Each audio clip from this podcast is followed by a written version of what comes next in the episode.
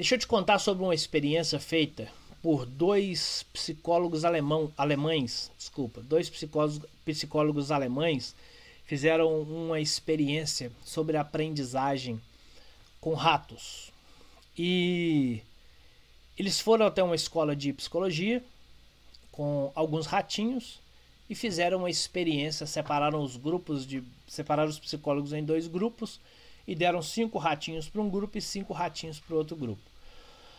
E o objetivo era fazer com que esses ratos percorressem um labirinto em forma de T. Então eles iam reto, depois tinha uma entrada para a esquerda, uma entrada para a direita, para que eles pudessem. A entrada à esquerda era cinza, a entrada à direita era branca. E o grande objetivo desses psicólogos era fazer com que esses ratinhos entrassem à esquerda. E toda vez que esse ratinho entrasse à esquerda, ele seria premiado. Daria um alimento, uma comida para ele, para que ele pudesse ser premiado, para ser incentivado a da próxima vez entrar à esquerda também. É, e supondo que o cinza estava à esquerda. O, o teste não deixa claro o lado. Eu estou apenas dizendo que era o lado cinza.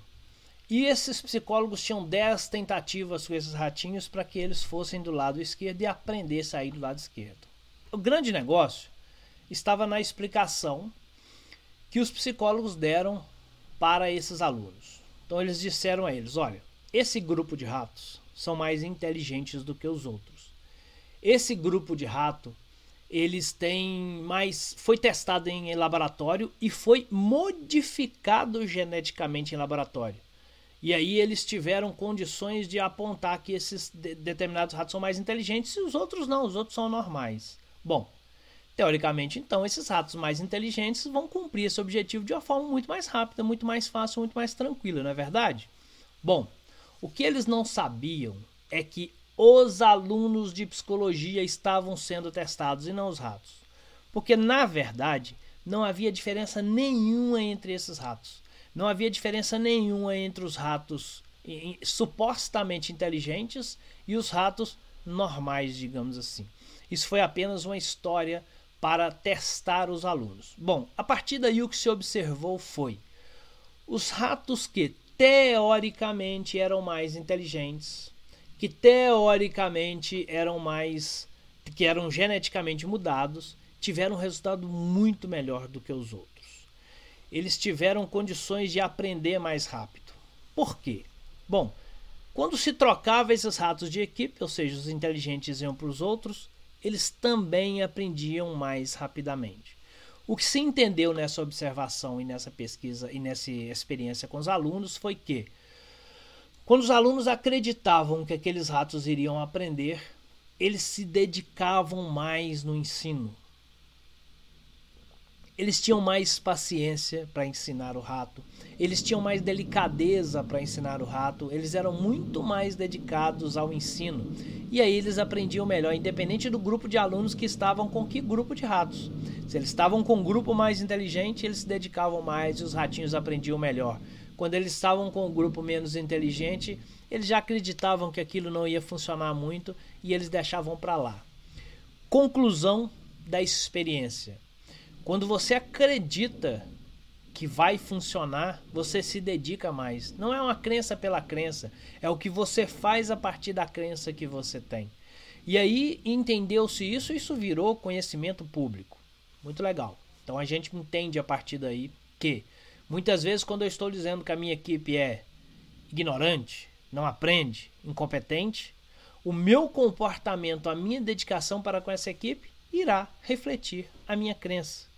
Quando eu acredito que eu agora contratei alguém muito inteligente, um cara esperto, um cara bom, eu começo a me dedicar mais a esse aprendizado, né? Quando chega alguém top na minha empresa, eu chamo na minha sala, explico separado, explico três vezes, explico cinco vezes, dou mais exemplos, observo mais de perto, porque eu acredito nessa pessoa, não posso perder esse profissional, ele é bom. E aí ele vai aprender mais, logicamente. Então, será que a capacidade de aprendizado da nossa equipe não está na estratégia que estamos usando? Será que se usarmos estratégias diferentes, nós iremos conseguir resultados diferentes? Olha que interessante. Edson, mas experiência com ratos? Nós estamos falando de funcionário da empresa. Ok.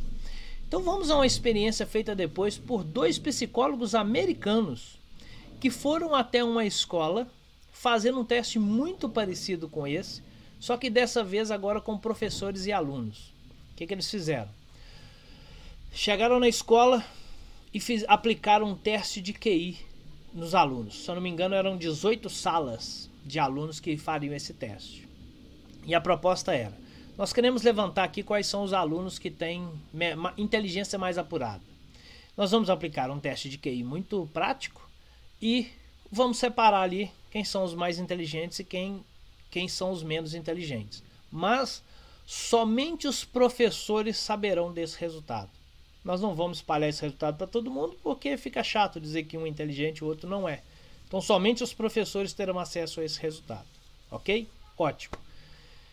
O que ninguém sabia mais uma vez é que, na verdade, quem estava sendo testado eram os professores e não os alunos que, que esses pesquisadores fizeram? O que, que esses psicólogos fizeram?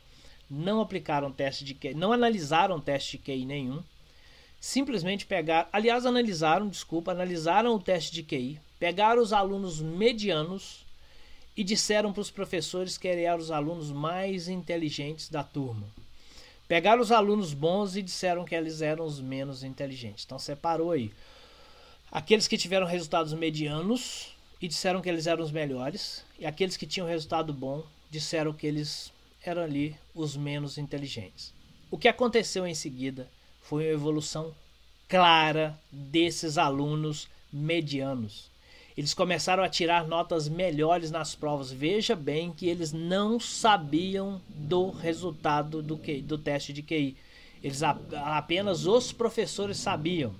O que se concluiu com isso mais uma vez? Quando os professores acreditavam que esses alunos eram inteligentes, eles tinham mais paciência para explicar. Eles buscavam estratégias diferentes para fazê-los realmente aprender, porque eles acreditavam, não, eu posso fazer, porque eu sei que eles vão aprender. Então esses professores buscavam formas diferentes de explicar, buscavam estratégias diferentes para fazer com que os alunos inteligentes ah, entendessem aquilo. Afinal de contas, se um aluno inteligente não entende o que o professor estou explicando, que, que isso realmente quer dizer? Então o professor buscava é, estratégias para fazê-los aprender e foi nítido essa diferença vendo as notas desses alunos medianos crescerem, começar a tirar nota maior porque estava realmente aprendendo, porque agora tinham um comportamento diferente vindo dos professores. O mais legal disso tudo é que oito meses depois, esses pesquisadores voltaram a essa escola para fazer uma análise de resultado posterior sobre esse estudo feito antes. E os alunos medianos cresceram muito nesses oito meses. Os alunos tidos como inteligentes mantiveram a sua média de notas e os alunos tidos como menos inteligentes, eles é, conseguiram evoluir e mantiveram essa evolução ao longo de oito meses. A crença que nós temos na nossa equipe a crença que nós temos nela, nas pessoas que trabalham conosco, pode definir de forma muito objetiva e efetiva o resultado que eu vou ter com elas, porque talvez eu estou desistindo de novas abordagens, eu estou desistindo de novas estratégias. Eu não vou nem contratar um treinamento para essa equipe, porque essa equipe não vai aprender, ela não está interessada, ela não quer evoluir. Mas se eu tiver uma equipe interessada, dedicada, eu vou contratar treinamento para ela e aí ela vai crescer mais. Então essa minha abordagem pode fazer toda a diferença em relação à minha equipe.